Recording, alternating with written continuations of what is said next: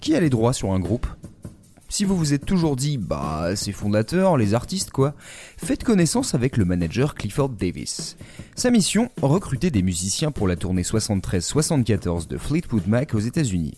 On parle d'une époque où la bande de Mick Fleetwood n'est pas encore aboutie. C'est un groupe britannique au son très blues qui n'a pas encore accueilli le duo folk rock composé par Lindsey Buckingham et Stevie Nicks.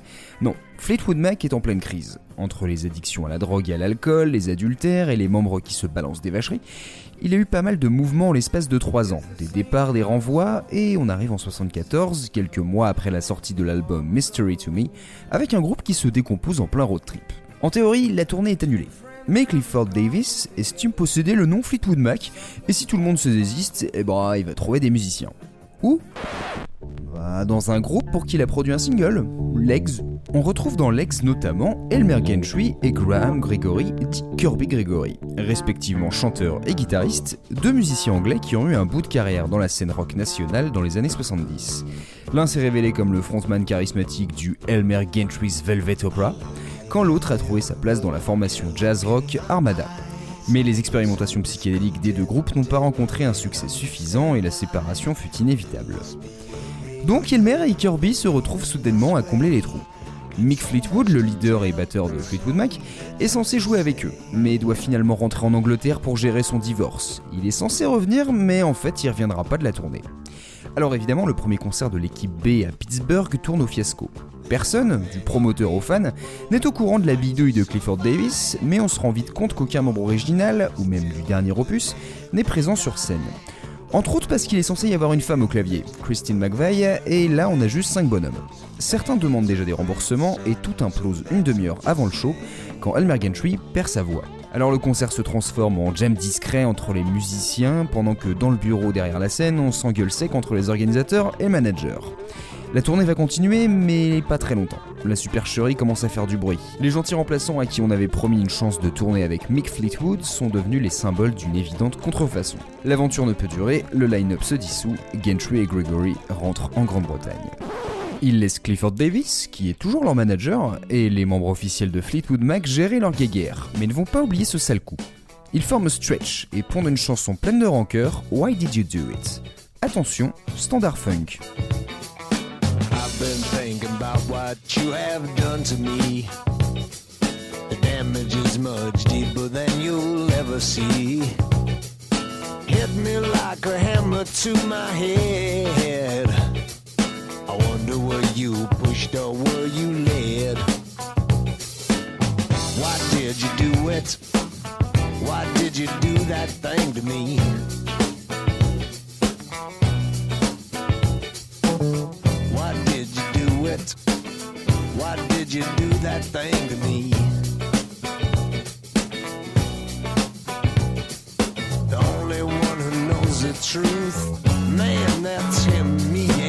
On a la voix grave et abîmée, la basse incisive et un batteur ultra inspiré, Jim Russell, qui sort un break au Charleston net et précis dont je ne me lasse jamais. Il y a aussi cette guitare mélodique qui brille et les ajouts de cuivre. En clair, on est face à un cahier des charges très bien respecté, bah d'un standard de funk. Et les paroles qui sentent un peu la rupture sont à la fois efficaces et pleines de sous-entendus. J'ai réfléchi à ce que tu m'as fait. Les dégâts sont plus profonds que tu ne le verras jamais. Frappé comme un marteau sur la tête, je me demande si on t'y a poussé ou bien mené. Pourquoi t'as fait ça? Pourquoi est-ce que tu m'as fait cette chose? Le seul qui sache la vérité, mec, c'est lui, toi et moi.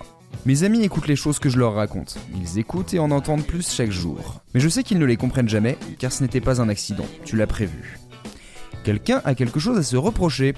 Comme Clifford Davis est toujours aux commandes de ce nouveau groupe, on se doute que le message est plutôt destiné à Monsieur Fleetwood.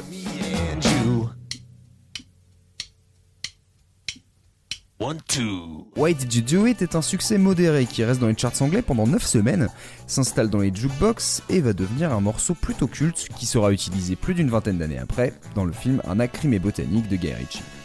Le plus étonnant, c'est que les membres de Stretch n'ont pas vraiment une sensibilité funk. Leur album Elastic, dont est issu Why Did You Do It Elastic, Stretch, est un mélange de différents styles. Stretch cherche un peu son style, entre country rock, blues rock, funk rock, psychédélique, et ne va pas faire long feu avec l'explosion viscérale du punk à la fin des 70s.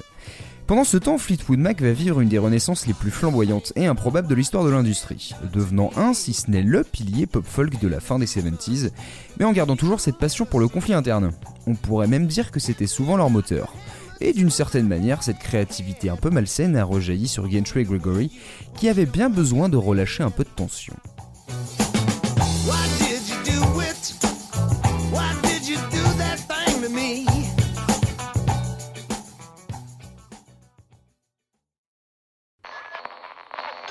Tartine ta culture vous est désormais servi par le label Podcut, qui vous offre tout un buffet de podcasts savoureux. N'hésitez pas, c'est bon pour vos ouïes.